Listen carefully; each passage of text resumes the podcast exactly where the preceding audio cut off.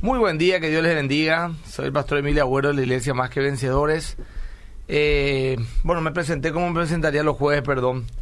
Eh, hoy me presento como conductor del programa Fundamento, el primer programa apologético del Paraguay.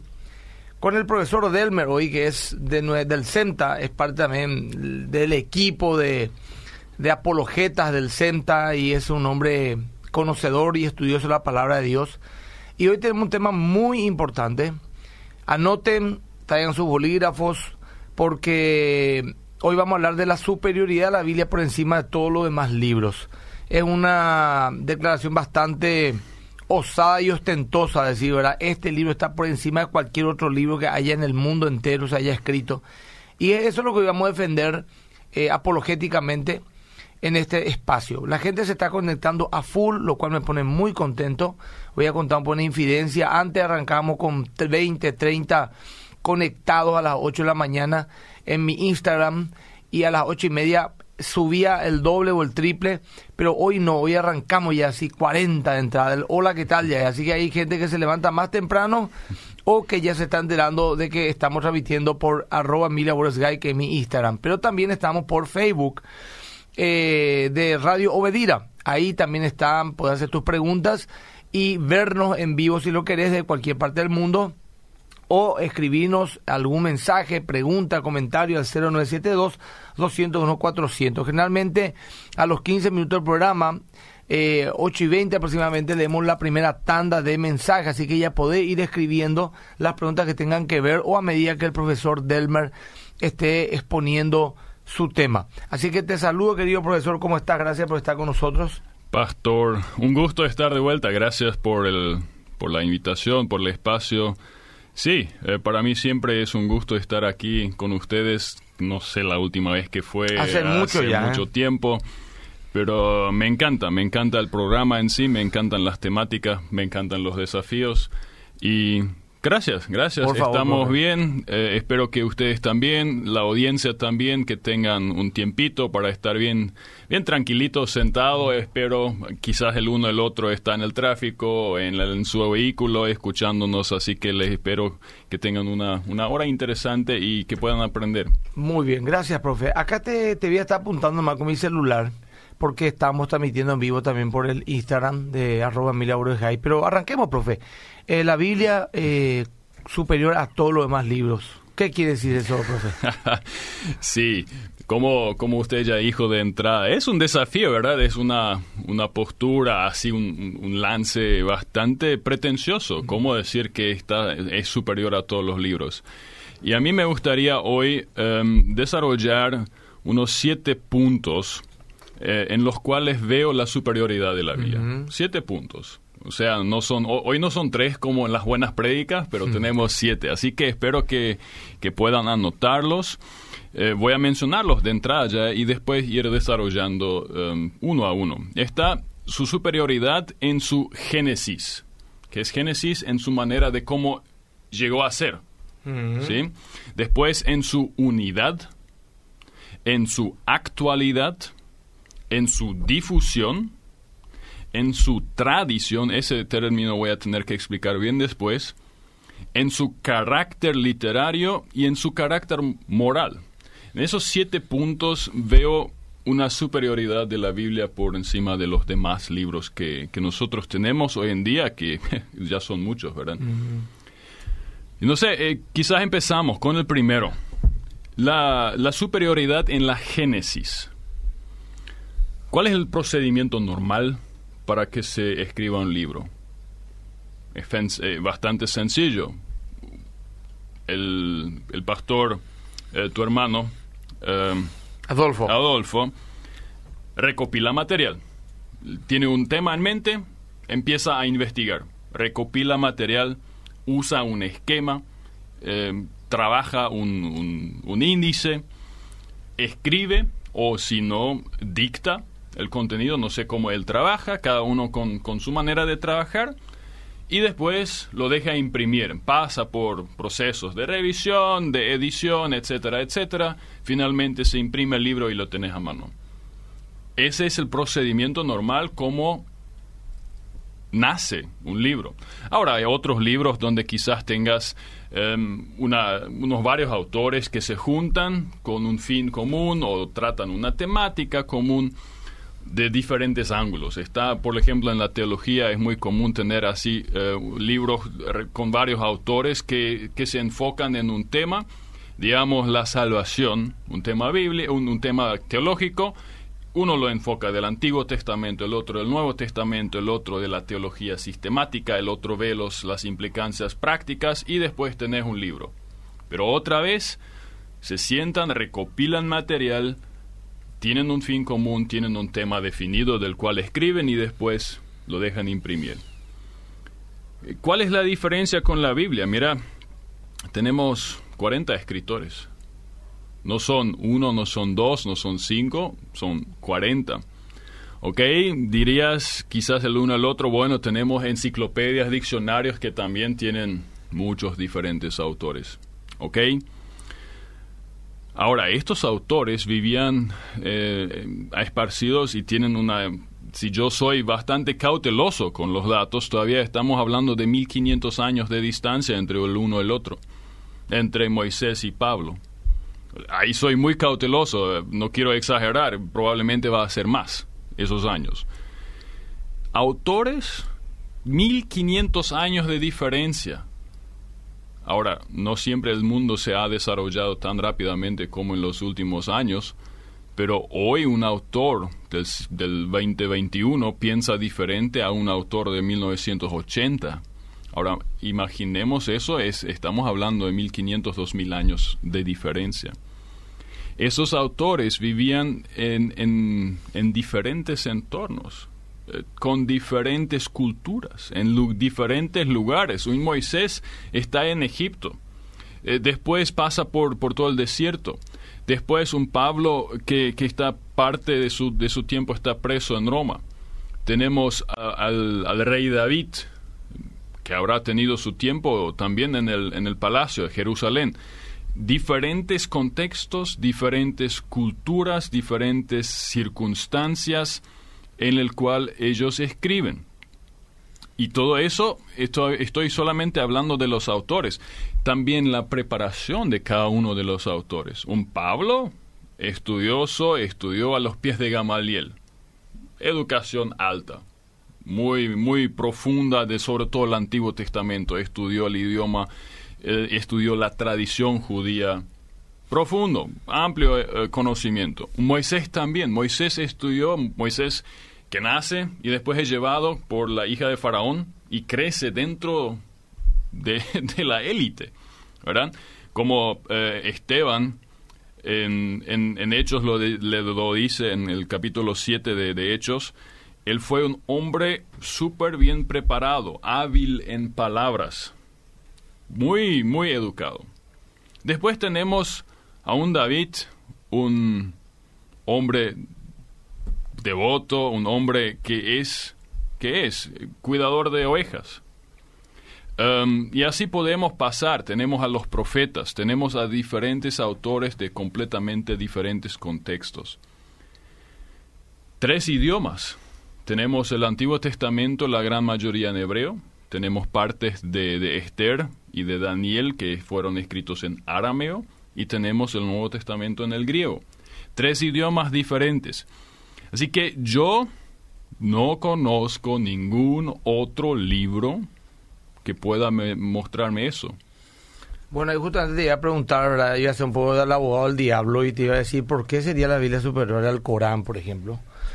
Y bueno, ese, ese punto más ya es una ventaja para la Biblia en el sentido de que el Corán fue escrito por un solo hombre en un lazo creo que de 22, 23 años. Exactamente. Entonces es más fácil, digamos, que un solo hombre haga algo e imprima su idea en ella y la divulgue, a que se den todas estas eh, implicancias de 1500 años de diferentes contextos, cultura, preparación, cambio de mentalidad que pudiera haber habido. O sea, evidentemente la Biblia tiene esa particularidad muy, muy por encima de tal vez el segundo libro religioso más importante e influyente del mundo que es el Corán. Porque si vamos al caso de la Biblia, eh, hebrea por lo menos es la misma que usamos también los cristianos, que la creemos, salvo el Nuevo Testamento, que ya es algo exclusivamente de los cristianos, ya los judíos no, no conversos al cristianismo, no mesiánico, no la creen, pero el punto es que la Biblia, la que estamos hablando, tiene esa superioridad y sin duda alguna esto nadie podría decir que no es así, ¿verdad?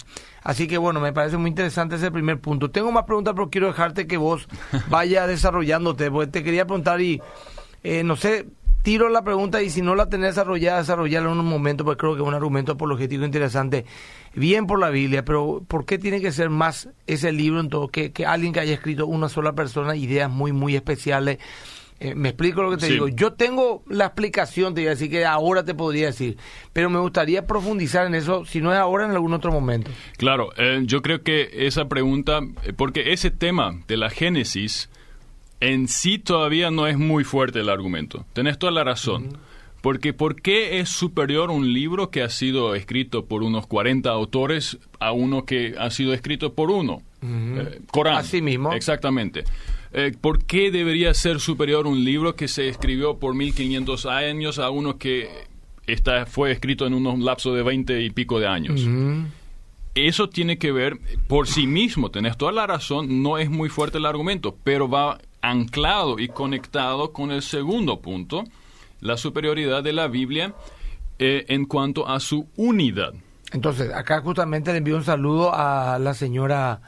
Eh, el señor Lorenzo Aguirre, que nos escribe desde Río Primero, Córdoba, Argentina. Dice que ya está con Biblia y mate esperando ya el programa para poder anotar. Mira, pues qué lejos que Le enviamos saludo a Lorenzo y le hacemos recordar a Lorenzo que el primer punto era el, el Génesis. Son siete puntos, ¿verdad? Y ahora el segundo va a tocar el profesor Delmer. Sí, y ese tiene que ver con la unidad. Tengamos en mente todo lo que recién dije. 1500 años o más de distancia, 40 diferentes autores en diferentes contextos, en diferentes situaciones eh, en la historia del mundo, no solamente digamos que uno vive aquí, el otro allá, no, estamos en épocas diferentes de nuestro mundo, eh, escriben partes de la Biblia. Y ahí viene el tema de la superioridad en cuanto a la unidad. Este, este libro tiene un hilo conductor rojo. El famoso hilo conductor. ¿sí? Para cada argumento es importante que tenga un hilo conductor, que el que, el que escuche tenga, ajá, estos argumentos van entrelazados y me llevan de A a B. Y es impresionante, a mí me fascina. Mira, si, si lees Génesis, un ejemplo, Génesis 12. Te voy a bendecir, dice Dios a Abraham. Génesis 12, 1 en adelante. Multiplicaré. Tu serás incontable, tu nación será incontablemente grande. Y a través de ti serán bendecidas todas las naciones. Hago un salto mortal a Mateo capítulo 1. ¿Qué es lo que Mateo demuestra en el capítulo 1? Que Jesús de Nazaret es descendiente de quién? De Abraham.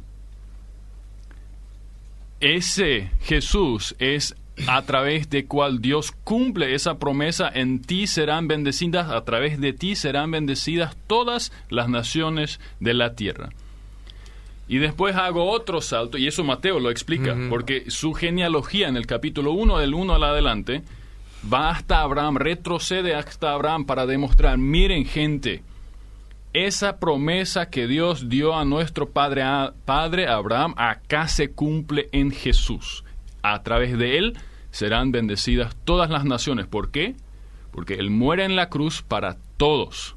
Antiguo Testamento, Nuevo Testamento, judío, no judío, para todos. Salto al, al Apocalipsis. Veo frente a mí, dice Juan, una multitud de toda lengua y nación adorando a Dios, de toda tribu, lengua y nación. Mira cómo se cumple Génesis 12, Mateo, Juan. Esa unión, ese hilo conductor Y rojo. termina en el Apocalipsis. Sí, termina en el La Apocalipsis. promesa de Abraham fue en Génesis 2, arrancando el libro, Sí. y termina en los últimos capítulos del libro. Exactamente, no Apocalipsis el divagó, no es que empezó con algo y No. en 1500 años se fue a otro lado completamente y terminó donde nunca dijo iba a terminar, sino que hay algo ahí que va conduciendo. Y- Exactamente. Y, y hablando carnalmente, humanamente, es difícil poder coordinar eso entre 40 autores durante 1500 años. Es un No. poco complicado. un poco complicado, logísticamente ya, ya sería todo un desafío, ¿verdad? Así mismo. Así que eso, por eso te digo, el, el hecho de, del- de la unicidad, de la superioridad en la Génesis va conectado con la unicidad en unidad. Y doy un paso más. La, la escri- la es- Biblia escribe sobre cientos de temas diferentes. De cientos de temas diferentes. Y mira cómo hay un, una unanimidad en su enseñanza va desarrollándose desde el Antiguo Testamento conectado con el Nuevo Testamento. Claro, hay pasos. La historia de la salvación va avanzando.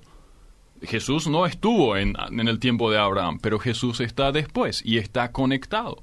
Mateo se enfoca, por ejemplo, muchísimo en demostrar que Jesús es el cumplimiento de las profecías del Antiguo Testamento. Voy a leer en un minuto más ya los mensajes, ya están Genial. llegando y es el momento de leer. Así que no sé si un minuto más puede ir diciendo algo mientras le damos tiempo a la gente a escribir. Perfecto.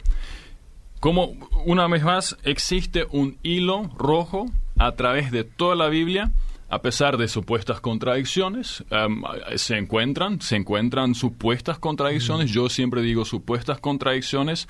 No todas tienen una respuesta sencilla y fácil a primera vista, pero hasta ahora yo no encontré una contradicción em, que no se pueda solucionar. Y todo gira alrededor de las preguntas, ¿quién es Dios? ¿Quién es el hombre? Y existe la posibilidad de unión entre Dios y hombre y cómo. Ese es el tema. Y esa unidad juntada con esos con ese lapso de tiempo, con esa cantidad de autores de diferentes contextos, incluso continentes, me es no, no, no hay super, no hay libro superior a eso. No existe. Empezamos a leer arroba Emilia Skype en mi Instagram y también dentro de un rato al 0972-101-400. Dice, buen día pastor, te empezamos a seguir virtualmente y tanto nos gustó, bueno, tus prédicas, gracias. Y ahora nos congregamos, gracias. Bueno, a ver, algo que tenga que ver con el programa. Dice acá esta, esta persona, dice, consulta, los libros deuterocanónicos se utilizan para recabar información. ¿Son de importancia entonces? ¿Fueron inspiradas por Dios? ¿O solo para ver un poco de historia? Si pueden traerme un poco de luz, por favor, dice en el 0972-101-400, ¿verdad? Eh, si quería responder eso, profesor, un ratito. Sí, o sea, los libros deuterocanónicos que son incluso algunos libros, Pablo cita a filósofos contemporáneos, y pero con eso no está diciendo que ese libro es inspirado. Él lo usa para su argumentación. Los libros inspirados se encuentran dentro de la Biblia, de eso estoy seguro y con- confío plenamente en eso. Existen muchos, muchos otros ex- escritos del tiempo previo al, al Nuevo Testamento, el- del tiempo contemporáneo, pero nin- no, no, no, están, no son inspirados. O sea, el hecho de que se los cite en el Nuevo Testamento no significa que sean inspirados, sino esa idea fue usada por Pablo en su momento, por ejemplo. Bueno, 0972-101-400. Muchos saludos porque quisiéramos ver preguntas. Dice, a ver, eh, saluda a vuelta y agradece el saludo eh, desde Río Negro, Córdoba, Lorenzo Aguirre. Después también acá escribe una persona, dice, buen día, si Dios ya sabía al principio y al final por qué permitió el pecado en, en este mundo, es una pregunta muy recurrente, apologética, pero no es nuestro tema ahora. Y están escribiendo muchas personas y a ver un poco acá, uno más dice, me encanta la palabra de Dios porque nos habla mucho de cómo fue cada paso de Jesús y te da más curiosidad de quién era Él en realidad, pero todavía me cuesta entender muchas parábolas. Bueno, ah, las parábolas son apasionantes y hay que estudiarlas. Dice, los escritos en la Biblia son meta- metáforas, ocurrieron todo lo escrito, habla la señora Clara Retamoso. Bueno, algunas cosas sí seguramente ocurrieron y algunas cosas son metáforas. No, no, no- no sé si te referís a si las parábolas, las parábolas algunas son totalmente metafóricas, pero si te referís a la Biblia entera, hay posturas que, por ejemplo, el Génesis son metáforas, otros que son realidad totalmente realidad. Cuento más las posturas que hay, ¿verdad? Yo por lo menos creo que es totalmente hecho histórico, por lo menos el Antiguo Testamento. Yo creo que es un hecho histórico eh, Jonás, eh, que tragado por un gran pez, eh, creo que es un hecho histórico eh, Balaam, que le, habla a una burra, totalmente creo, porque Dios lo puede hacer perfectamente y, no, no, no, dice la Biblia ni nos da a entender que sea algo metafórico, ¿verdad? Y, lo, lo nombra como un hecho histórico. Bueno, profesor, puede continuar. La gente está escribiendo a full pero ya no quiero más esperar que terminen de escribir para leer porque voy a pasar mucho tiempo. Eh, después voy a leer, en 15 minutos vuelvo a leer los, los, que envié. Dice acá, último, hay muchos cristianos que solo creen en la inspiración y no en la infalibilidad. Y tiene, tiene sus razones, dice. Pero si Dios es infalible y la Biblia fue inspirada por Dios, entonces la Biblia no tiene que ser necesariamente también infalible, pregunta. Es lo que creemos, ¿verdad? Pero en fin. Yo, yo personalmente creo en la infalibilidad de la Biblia y me, es, un es, es una, una de mis bases de la fe, porque ¿qué pasa? Si yo no creo en eso, entonces yo, ser humano, me pongo aquí y dejo la Biblia por acá debajo. Me pongo por encima. Entonces yo, ser humano, soy el que decide cuando la Biblia tiene razón y es infalible y cuando no tiene razón. Y entonces me estoy poniendo por encima de la, de la misma. Dios puede, acá preguntan, no es con el tema, pero leemos por cortesía, ¿verdad? Dios puede usarnos, usar los sueños para hablarnos, pregunta Clara. Otro dice, buenos días, consulta, algo llamativo es que nuestro pastor nombró en la prédica, Dios es todopoderoso y está en control de todo, pero hay algo que en teoría no controla, nuestra decisión el famoso libre albedrío. Ese es otro tema también, que, que sí controla y otros que no controla, pero ahí hay un equilibrio entre la soberanía y la voluntad humana, la responsabilidad humana, un tema teológico para estudiar. Buen día, eh, Radio Bedira, por favor, si pueden ver por qué la emisora no sale más acá en Villarrica, dice, a ver, eso lo tiro acá a la administración. Preguntan de Villarrica por qué la emisora no sale más ahí. No sé si es cierto o solamente la señora no puede escuchar, pero tiro eso ahí a la gente de Bedira. Bueno, profesor Delme, continúa más querido. El tercer punto, ¿cuál? Génesis, el segundo era... Unidad. Unidad que ya hablamos y ahora el tercero... La actualidad. Actualidad, a ver qué significa. Mira, es un libro y le, pregunto a la gente, ¿por qué seguimos leyendo ese libro de 1500 años atrás? ¿Por qué hay tanta gente leyéndolo? Ok, hay otros libros que son muy famosos, que muchos años se sigue leyendo. Uh, John Bunyan y su peregrinaje, por ejemplo, un, libro cristiano que mucha gente a través de muchos años ya lee. Otros también, hay, otros, leemos también de los filósofos, Homer, eh, Sócrates, Plato, antes de Cristo, ¿verdad? Pero ¿hay libros de la Edad Media que sigue imprimiéndose hoy? Quizás alguno. Eh, pienso en Tomás de Aquino, pienso en eh, en algunas de los, eh, de los místicos. Pero, ¿por qué tanta gente sigue leyendo ese libro de más de 1500, de 2000 años atrás? Aparte que millones y millones y millones de personas y millones de congregaciones toda la semana, por lo menos una vez, se para para leer, estudiar, aprender y Exactamente. Eh, eso no pasa con Tomás Aquino, con Sócrates, no pasa con con absolut ni Bunyan ni nadie, por lejísimo. Exactamente, y el tema es la actualidad. A mí me pasa constantemente de que yo me meto en un tema. Eh, estos días estuve leyendo y preparándome para una prédica sobre 1 Corintios 13. Pablo lo escribe eh, estando en Éfeso en los años 55 después de Cristo. 1800, 1950 años atrás. 1900 más incluso 1980 años atrás. Y es tan, tan pertinente para nuestro día de hoy, el año 2021. Es actual. ¿Cómo queremos tratar, cómo queremos convivir si no hay amor? Si cada uno, y eso es lo que vemos en el mundo sin Dios y lastimosamente también en la iglesia donde Dios debería estar presente, el yo, yo decido y a mí me conviene y yo creo y estoy yo convencido y todos los demás no están. Pablo dice, yo puedo tener todo, puedo hablar en idiomas angelicales, puedo tener las más grandes profecías.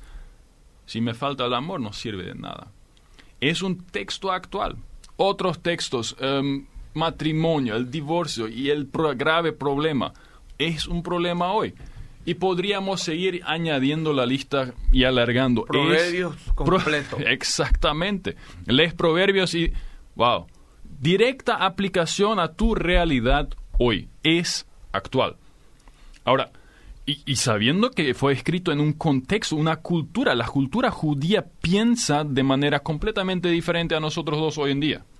Eh, porque es otro contexto, es otro continente, son otros valores. La Biblia es actual. Daniel Webster se le preguntó una vez qué parte de la Biblia te gusta más. Y él contestó la que actualmente estoy leyendo. E, e, esa me encanta. Es el único libro que es leído por personas de toda edad, clase social y cultura. No importa dónde creciste, la gente lee la Biblia. Está el campesino, está el gran empresario, está ya la, que estamos la vendedora.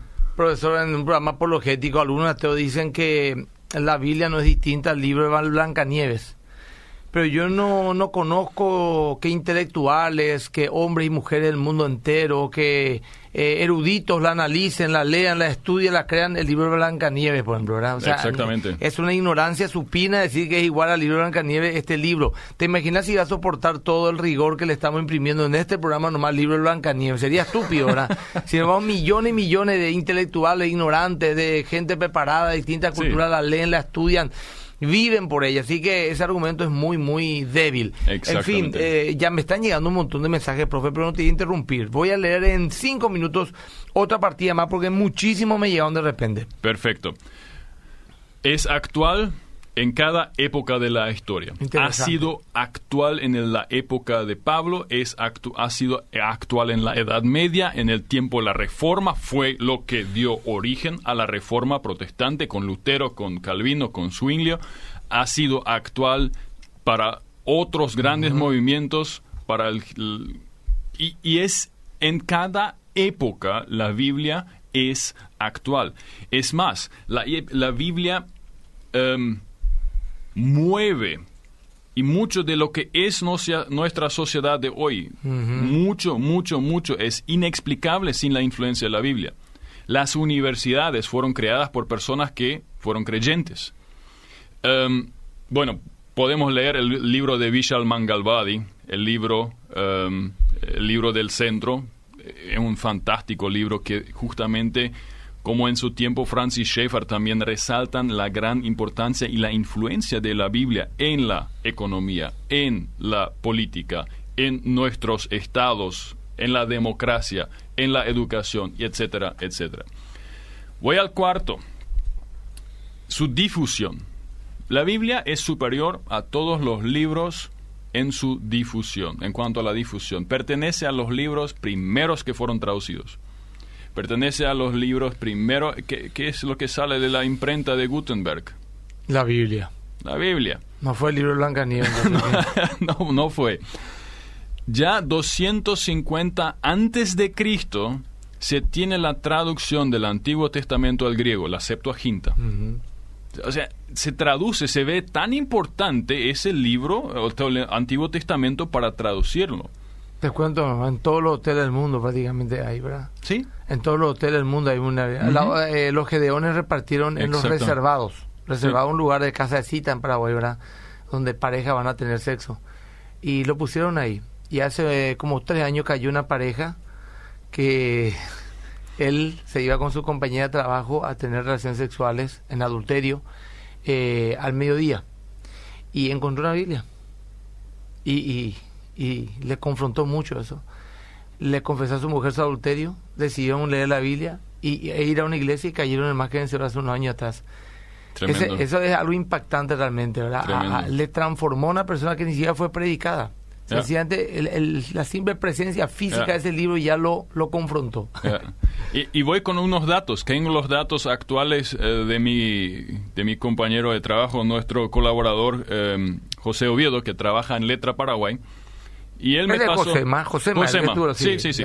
Josema, Oviedo. Y él me dice los datos del 2021. Tenemos y se cuentan 7.378 idiomas en el mundo. 717 ya tienen la Biblia completa. 1.582 solo el Nuevo Testamento. y 1196 tienen algunas porciones traducidas. Estamos hablando de, de 2.000, 3.000 idiomas que ya tienen por lo menos parte de la Biblia. O sea, nos falta todavía bastante tela que cortar. Pero él está diciendo también, en 828 idiomas se ha empezado una traducción de la Biblia. 1890 todavía no tienen nada. Y, pero tampoco, también se está previendo que 1100 idiomas van a desaparecer. Porque la gente ya cada vez son menos los, los pequeños eh, pueblos ahí quizás en la Amazonia o en África que en vez de quedarse con su idioma adoptan el portugués o el francés o el inglés o, o otros idiomas. Así que probablemente van a desaparecer. Así que todavía nos tenemos 44 idiomas no quieren una traducción. Eso es interesante también. 44 idiomas 44 no quieren. no quieren una traducción porque ya tienen la, la Biblia en otro idioma que conocen. Ah, mira. Eso es interesante también, ¿verdad? Yo, no, no necesitamos la Biblia en, en nuestro idioma, leemos el castellano y estamos bien con eso.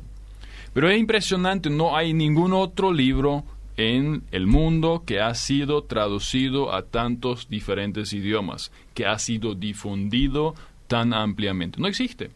La Biblia es superior en cuanto a eso. Ni el Corán, ni, ni otro libro filosófico, ni Blancanieves. Tremendo. Voy a leer unos cuantos mensajes, profe Delmer. Dice, yo soy Mercedes de Villarrica y quiero decir que ahora mismo estoy escuchando la radio. Así que, querida hermana, la anterior sí sale en Villarrica. A lo mejor vos no me estás teniendo algún inconveniente para poder leerlo, eh, escucharlo. Dice, los libros extracanónicos se puede usar como acompañamiento de la escritura. Por ejemplo, el libro de Noc de Hacer y de Jubileo, comenta acá una persona. El otro día me quisieron argumentar en contra de algunos hechos de la Biblia basado en el libro de Noc. Ni siquiera seguir la conversación porque me pareció poco serio, estoy equivocada.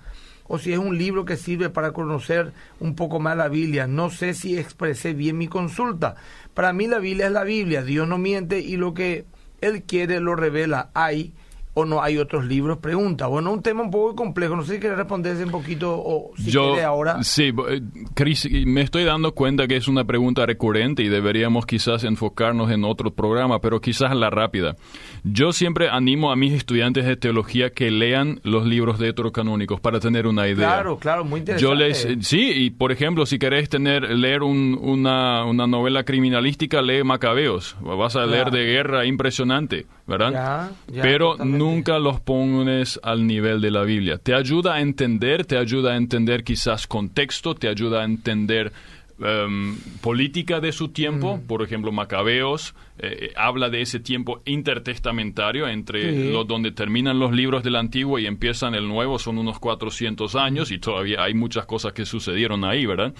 Pero nunca los pondría al nivel. Ya, ¿y por qué? Eso también ya es otro tema. ¿Por qué inspirar a alguno, por qué no otro? En Paraguay hay etnias que no tienen traducción en su idioma, pregunta. Sí. Sí, yo creo que a ver. Sí. Bueno, buen día, hermanos. Eh, es impresionante cómo podemos dividir la Biblia en cinco partes. Antiguo Testamento, la preparación, Nuevo Testamento, la manifestación, Hecho, la propagación, Epístola, la explicación, Apocalipsis, el cumplimiento del plan. Un libro divino por donde se lo mire. Qué linda división, ¿verdad? Sí. ¿A qué se, los libros, perdón, acá nomás, eh, buenos días, según la enseñanza católica, la Biblia es la tradición oral, parte de la sagrada tradición. Ese es un tema también muy interesante sobre el catolicismo y las posturas que tiene. No es el tema hoy, pero gracias por el mensaje. ¿A qué se debe de que muchos no aprueban la Biblia Reina Valera? ¿Faltaría vivir más como Dios? No entendí eso. ¿O es una contrariedad sin fundamento de algunos? Preguntan. No, no sé. Toda la Biblia tiene algún tipo de detractores por algunos errores de traducción o criterio, más bien más que errores. Lastimosamente, y normalmente son creyentes. y eso me duele. Y bueno, y sabe, es un programa para José, ¿verdad? Sí. José Movido, sí. que quedámoslo en volver de vuelta. Seguro es porque en el mismo espíritu malo el que opera en la época de Pablo y en nuestra época siempre el diablo opera con la misma artimaña. Habla de, de algunas cuestiones eh, que detractan la Biblia. Cuando los levitas entraron en la tierra de Canaán, José no les dio tierras, les dio el sacerdocio. Por eso cuando vimos Jesús, cuando vino Jesús el diezmo se terminó. No, no, no sé qué tiene con el diezmo ahora, pero bueno, está, está bien, está apoyando un poco. A ver, eh, esto leí en el 0972 También en, compartan un poco de Facebook de Radio Bedira. Y aquí síganme también en las redes sociales en arroba Guy, que donde está eh, en, Instagram. Bueno, un montón de gente comenta dice acá, hola Pastor Bendiciones, estoy en la iglesia de Sordos de Areguá Iglesia Sordo de Areguá. Miren qué interesante. Trabajando en la edición de la traducción de la Biblia a la lengua de señales. Mira un poco lo que es. Oramos para terminar el Nuevo Testamento para diciembre. Qué bueno. Vallejos, Noel Vallejo. Mira, Noel, no sabía Noel. A ver, contame un poco más después de eso, ¿sí? Qué interesante, te felicito. Traducción de, para gente que no sabe, o sea, no, no puede escuchar. Eso ya es demasiado. hasta, hasta ahí lo llegamos. O sea que, fíjate, pues para ciego, a ver en braille, seguro, segurísimo. Bueno, qué interesante. Profe, tenés todavía un buen tiempo para seguir desarrollando tus temas. Genial. Vaya tu cargo. Vamos al, siguiente punto, que es la unicidad, la superioridad en cuanto a la tradición. Y ahora, tradición, yo no estoy hablando de una tradición eclesiástica, de una tradición de donde yo crecí, sino tradición en el tema, en el sentido de que cómo fue el proceso de copiar, cómo fue tradido en ese sentido de la, estoy hablando de la tradición. Viste que fue escrito en el en sobre papiro, sobre fragmentos, después se juntó eso en códices y después esto llegó a ser un libro y después recién empezamos a tener las imprentas, hoy los tenemos digitalmente. Y ahí voy a comparar brevemente, creo que lo he hecho aquí en este programa ya anteriormente, por eso me voy a quedar en un breve rato nomás ahí en cuanto a la tradición. Mira, nosotros tenemos libros como Homero, el más famoso, la obra La Iliada de Homero. Hoy nosotros tenemos 643 copias de ese libro. Es bastante. O sea, viejos fragmentos, viejos manuscritos de ese libro. Manuscritos eh, escrito a mano. Por eso manuscrito, ¿verdad? 648, 43. Eh, bastante. Del César, el Velo Gálico, su obra maestra del, del Julio César, diez manuscritos antiguos tenemos. De Platón, su tetralogía, siete. De Tácito, los anales de Tácito, otro gran escritor, historiador, veinte. De Sófocles, otro viejo de, de 400 antes de Cristo, un filósofo, cien copias. De Demóstenes, 200. Ahora, el gran filósofo Aristóteles, cinco manuscritos antiguos tengo. 643 es el máximo en lo que tenemos manuscritos antiguos de Homero. Yo tengo del Nuevo Testamento, solo del Nuevo Testamento, 5.880 manuscritos independientes. Y si cuento todas las traducciones y si cuento otros fragmentos, porque hay traducciones al sirio, al copto muy antiguas, llego a 25.000. Pequeña diferencia, yo diría. 640 es lo máximo que yo llego en viejos conocidos autores. Acá estoy en 5880. Quiero este, este, este, para, para eh, darle una respuesta a la persona que es muy interesante. Dice, los puntos que menciona el pastor creo que no son relevantes para la credibilidad de la Biblia ante los escépticos, porque se deben en parte porque el cristianismo tuvo el poder durante mucho tiempo, dice, ¿verdad? Sería mucho más importante que la Biblia sea infalible en temas científicos, históricos, pero la confiabilidad de la Biblia en estas áreas son discutidos entre los propios cristianos. Esto es lo que le quita mucha credibilidad a la Biblia. Es cierto lo que está diciendo, pero eh, eh, es mucho más amplio que solamente lo que está hablando el profesor. Ahora estamos hablando más de un libro absolutamente peculiar y no estoy de acuerdo, aunque entiendo que porque el cristianismo tuvo el poder durante mucho tiempo, porque estas cosas también han ocurrido desde desde el lugar donde el cristianismo no tuvo influencia, ahora Medio Oriente eh, o, Asia o, un montón de lugares más. Hoy, por ejemplo, el cristianismo no es una fuerza como lo era en la Edad Media. Sin embargo, sigue el, el, el, ¿cómo decir? el evangelismo en traducir, en leer, en escuchar, hasta los mismos ateos, para estudiarla, debatirla, rebatirla. Sin duda alguna es un libro muy particular que genera una roncha de propio y extraño y bueno, ese es el punto que estamos tocando. Por supuesto que hay mucho más que hablar, pero no podemos hacerlo todo en un solo programa. Quería nomás aclarar al amigo y gracias por escribir.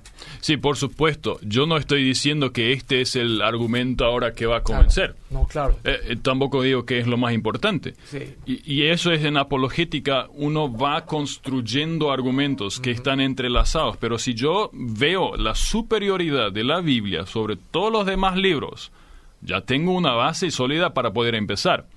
Y además, para contestar un poco de eso, la Biblia, por ejemplo, no es un libro escondido donde no sabes exactamente cómo surgió.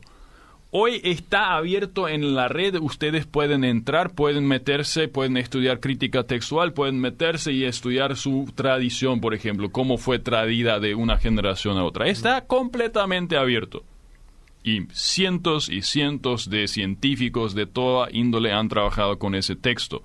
Y es superior a todo lo demás que tenemos a mano. Ahora, eh, eso el tema de lo científico o no científico, bueno, eso es otro tema donde obviamente estamos partiendo y estaríamos teniendo que hablar también del tema de los milagros, son posibles, no son posibles, pero esta es otra temática. Ya. Vuelvo a la superioridad. Ahora, en cuanto a cantidad de textos, uno podría decir, ok, cantidad no es calidad. Mira, un punto central para la calidad de un texto, un manuscrito antiguo, es el tiempo que pasa entre el autor y la copia más antigua que yo hoy tengo a mano. Porque mientras más largo el tiempo, más tiempo puede pasar para que se metan errores, para que se manipule, etcétera, etcétera. En el caso de Aristóteles, Aristóteles vive 384 a 322 antes de Cristo.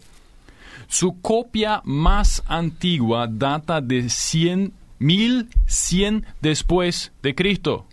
Estamos hablando de 1400 años entre Aristóteles y el manuscrito de su escrito más antiguo que la humanidad hoy tiene a mano. 1400 años. Mira, en 1400 años puede haber surgido más que una, eh, una variación en el texto. No tenemos otro manuscrito más antiguo de Aristóteles. César, Belo Gálico, César 100 hasta 44 antes de Cristo vive César. La copia más antigua del Velo Gálico, la obra grande de César, data de 900 después de Cristo. Tengo una distancia de mil años entre César y la copia, el manuscrito más antiguo que hoy la humanidad tiene a mano. Mil años. Lo más cerca que llegamos es otra vez Homero, con la Iliada. Ahí estamos a 400 años de distancia. 400 años después de la vida de Homero, ahí ya data su obra más antigua. Lo normal es 800 a 1200 años. Ahora, todos leen hasta ahora Platón, leen hasta eh, hoy en día Aristóteles. Y nadie duda, pero de la Biblia se duda, ¿verdad? ¿Y qué tengo en la Biblia? Un ejemplo, Nuevo Testamento, el P52, un fragmento que contiene partes de Juan, del Evangelio de Juan. Es datado en los años 120 y yo ya voy 130 después de Cristo, para no exagerar. Eh, Juan vive hasta mínimamente el 98 después de Cristo, hasta el tiempo de Traiano. Tenemos esas, esa base extra bíblica en, en viejos fragmentos, en viejos documentos históricos. Estoy hablando de una distancia de 30 años. 30, no mil.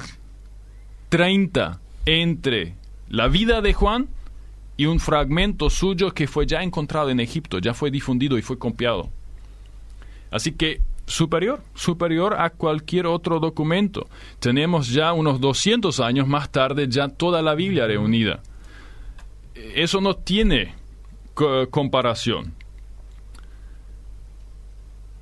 y además, el 98, hasta algunos hablan del 99% del nuevo texto nuevo, testamentario es seguro. Es decir, que uno lo puede reconstruir, no ha habido cambios. Em, algunas variantes sí son discutibles, son difíciles de entender. El martes que viene voy a estar aquí en la Biblia bajo la lupa el martes a la mañana a las 10 hablando justamente de un pasaje que es el fin de Marcos, Marcos 16 a partir del 8 en adelante, si fue es original o no. Es una discusión. ¿Por qué? Algo se... Em, por alguna razón hay textos que terminan diferente. Entonces, no existe otro texto que fue traído tan exactamente.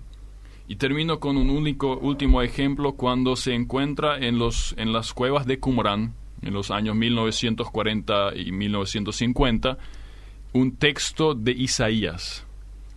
Ese texto del rollo de Isaías, el famoso rollo de Isaías encontrado en las cuevas de Qumran, de repente antes teníamos el texto más viejo de Isaías, teníamos que databa de 900 años, 900 después de Cristo. De repente aparece un texto que es del más tardar del 65 antes de, eh, después de Cristo. 900 años más joven. ¿Qué pasa? Coincide. Coincide palabra por palabra con el otro. O sea que tenemos una tradición tan diligente de esos textos, es impresionante. Así que, y la Biblia ha soportado varios intentos de que se la eradique. Varios grandes han tratado de quemar todas las Biblias. Han tratado de que desaparezca. Y es única en su tradición textual. Me quedan dos puntos más. Tenemos tiempo todavía, profe. Para que administre tu tiempo, tenemos ocho, nueve minutos perfecto. más o menos, Rápidamente los últimos dos y después quedamos para algunas preguntas finalmente. Bueno, perfecto. Su superioridad en su carácter literario. La, Biblia, y eso ya mencioné un poco hoy a la eh, al inicio del programa, fue escrita muchas veces por personas de relativamente poca educación. Y es una obra literaria maestra. Es una obra literaria maestra supo influenciar los idiomas en los cuales fue traducido. El alemán fue fuertemente influenciado por la Biblia, porque Lutero la tradujo y el alemán fue influenciado fuertemente por esa traducción de la Biblia al idioma, o sea, tuvo una influencia al idioma. Grandes escritores como William Jones, Arthur Brisbane o La Tourette la llaman una obra literaria maestra sea superior en el carácter literario, en sus en su poesía, si leemos eh, proverbios, por ejemplo, eso, o los salmos, que, que son tan, tan salidos del alma y tan, y tan, tan bien eh, eh, escritos. El Salmo 119, que empieza, cada ocho versículos empiezan con una letra del abecedario del hebreo. Los primeros ocho con la alfa, con la alef. Después los segundos ocho versículos con la Bet, y así sucesivamente. Es una obra maestra. Y el último, en su carácter moral. Está por encima de otros libros. El hinduismo, por ejemplo, está lleno de pornografía. Em, el Islam, encontramos ahí en el Corán mucha incitación a la violencia, al desprecio de personas. Eh, unos van a decir, bueno, pero ¿qué le pasa con la Biblia y con la inferioridad de la mujer? Eh, mira, solamente les digo eso, los esposos tienen la pequeña tarea de amar a sus esposas como Cristo amó a su iglesia. Yo no creo que necesito decir mucho más acerca del aprecio que le dan. Mm. De que es otra cultura es queda fuera de duda. De que es otro tiempo queda fuera de duda. Mm. Pero el, el, valor que le da a las mujeres es, es impresionante y si nosotros somos hombres supiéramos cumplir con eso, Totalmente. ¿cómo sería nuestro mundo, pastor? ¿Cómo sería tu iglesia, verdad? El carácter moral de la Biblia es impresionante. Y interesante es, los escritores bíblicos escriben muchas veces de manera poco, fa, poco favorable de sí mismos. Y eso para mí siempre es un argumento de credibilidad. Si una persona se jacta siempre de sí misma, de lo que bueno que es, de lo que puede hacer y de que lo, lo que hizo, no me es tan creíble que esa persona que dice, metí la pata. Leemos ahí de, de, un, de los grandes, Noé. Justo hoy a la mañana estuve escuchando eh, la Biblia en audio cuando llegué acá. Noé, tremendo varón, ¿verdad? Esa fe que tuvo. ¿Qué pasa después? se emborracha, está desnudo, tirado en el piso. Abraham, la misma cosa, niega de que Sara es su esposa. David, el episodio ahí con esa mujer que estaba ahí, la mujer de, del vecino, ¿verdad? Pedro, iracundo, le corta la oreja al pobre Malco. Pablo, ¿quién es Pablo? Un perseguidor de creyentes al inicio. Podríamos seguir. Habla de manera poco favorable, no oculta. No es que son héroes gigantes que nunca cometen ningún error. Son humanos y con sus debilidades y más allá de eso, pero es lo que se busca es un estándar de moral por encima de todos los otros libros que yo conozco. Quiero leer esto, profe, demasiado lindo lo que envió una, una oyente. Bueno, mientras Dios caminaba por la historia, dijo, Moisés escribe esto, Isaías y Jeremías escribe esto, Lucas puede escribir eso, Pablo escribe estas trece cartas. Y así durante más de 1500 años Dios recopiló diferentes libros en un hermoso ramo llamado Biblia. Pero Dios no se detuvo ahí, supervisó la disposición de la Biblia de modo que 39 libros se agruparon en el Antiguo Testamento, 27 en el Nuevo, organizados por género, la ley, historia, sabiduría, profeta, evangelio, epístola, escrito y apocalipsis, Cuando todo estaba dicho y hecho, Dios supervisó el proceso a lo largo del tiempo para que podamos darnos un ramo lleno de amor y escogido a mano. Qué lindo. Gracias por tu escrito. Nos, dio, el nombre de la oyente, una dama. Bueno, profe, nos quedan tres minutos, cuatro, no sé si es suficiente. ¿Tener un punto más todavía? No, estos eran los siete puntos. Estos, eran los siete puntos. La superioridad en la génesis, en la unidad, en la actualidad, en su difusión, en la tradición, en su carácter literario y su carácter moral. Y esos siete puntos me llevan a la conclusión de que no existe libro que se pueda comparar con la Biblia. Ahora, la credibilidad de la misma en cuanto a la infalibilidad. Eso es otro punto importante, pero si yo ya tengo un libro tan especial donde humanamente no tengo una explicación del cómo esto debería ser posible. No tengo una explicación racional, lógica, de cómo es posible que un libro de 1500 años tenga ese hilo conductor rojo, con 40 diferentes autores. Eso ya necesita la intervención de un ser superior, en mi caso yo creo que es de Dios. Muy bien, profe. Eh, contar un poquito, no sé si todavía hay hoy tiempo. El miércoles creo que tenemos un congreso. Así es. El miércoles nosotros en el SEMTA tenemos una noche teológica. Vamos a estar transmitiendo también vía YouTube Live. Eh, los que quieran estar presencialmente pedimos que se inscriban. Creo que están ahí, lo voy a colocar. Eh, están en las redes, está circulando en el Facebook, donde pueden encontrarnos, el Instagram de SEMTA. Em, y es la temática bastante, yo digo, interesante, desafiante. El matrimonio eh, divorcio y recasamiento. Lastimosamente, una realidad que duele, una realidad que rompe familias, una realidad en las iglesias, fuera de las iglesias, y eso es lo más, lo más llamativo, ¿verdad? No hay una diferencia estadística entre creyentes y no creyentes, y me preocupa. Y el desafío es ver un poco qué dice la Biblia, cómo interpretamos ciertos textos centrales en cuanto al divorcio y al recasamiento. Así que bienvenidos y invitadísimos. Va a estar ahí la transmisión también vía YouTube Live. Bueno, eh, profe, ¿a qué hora empezaría eso? Eso empieza a las 8, a las 8 de la noche. Y eh, sí, es gratuita, la participación es absolutamente gratuita.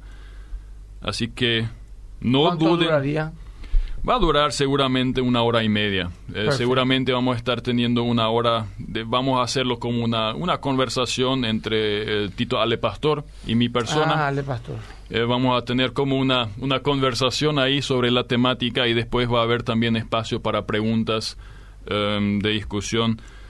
Yo no prometo poder responder todas las las cuestiones prácticas de cada uno de los casos. Claro, eso es. Pero la intención es dar y analizar una vez las bases bíblicas, Mm. cómo tenemos que entender los, los textos bíblicos, que a mí me parece el paso primerizo y fundamental para después ir y enfrentar los casos prácticos.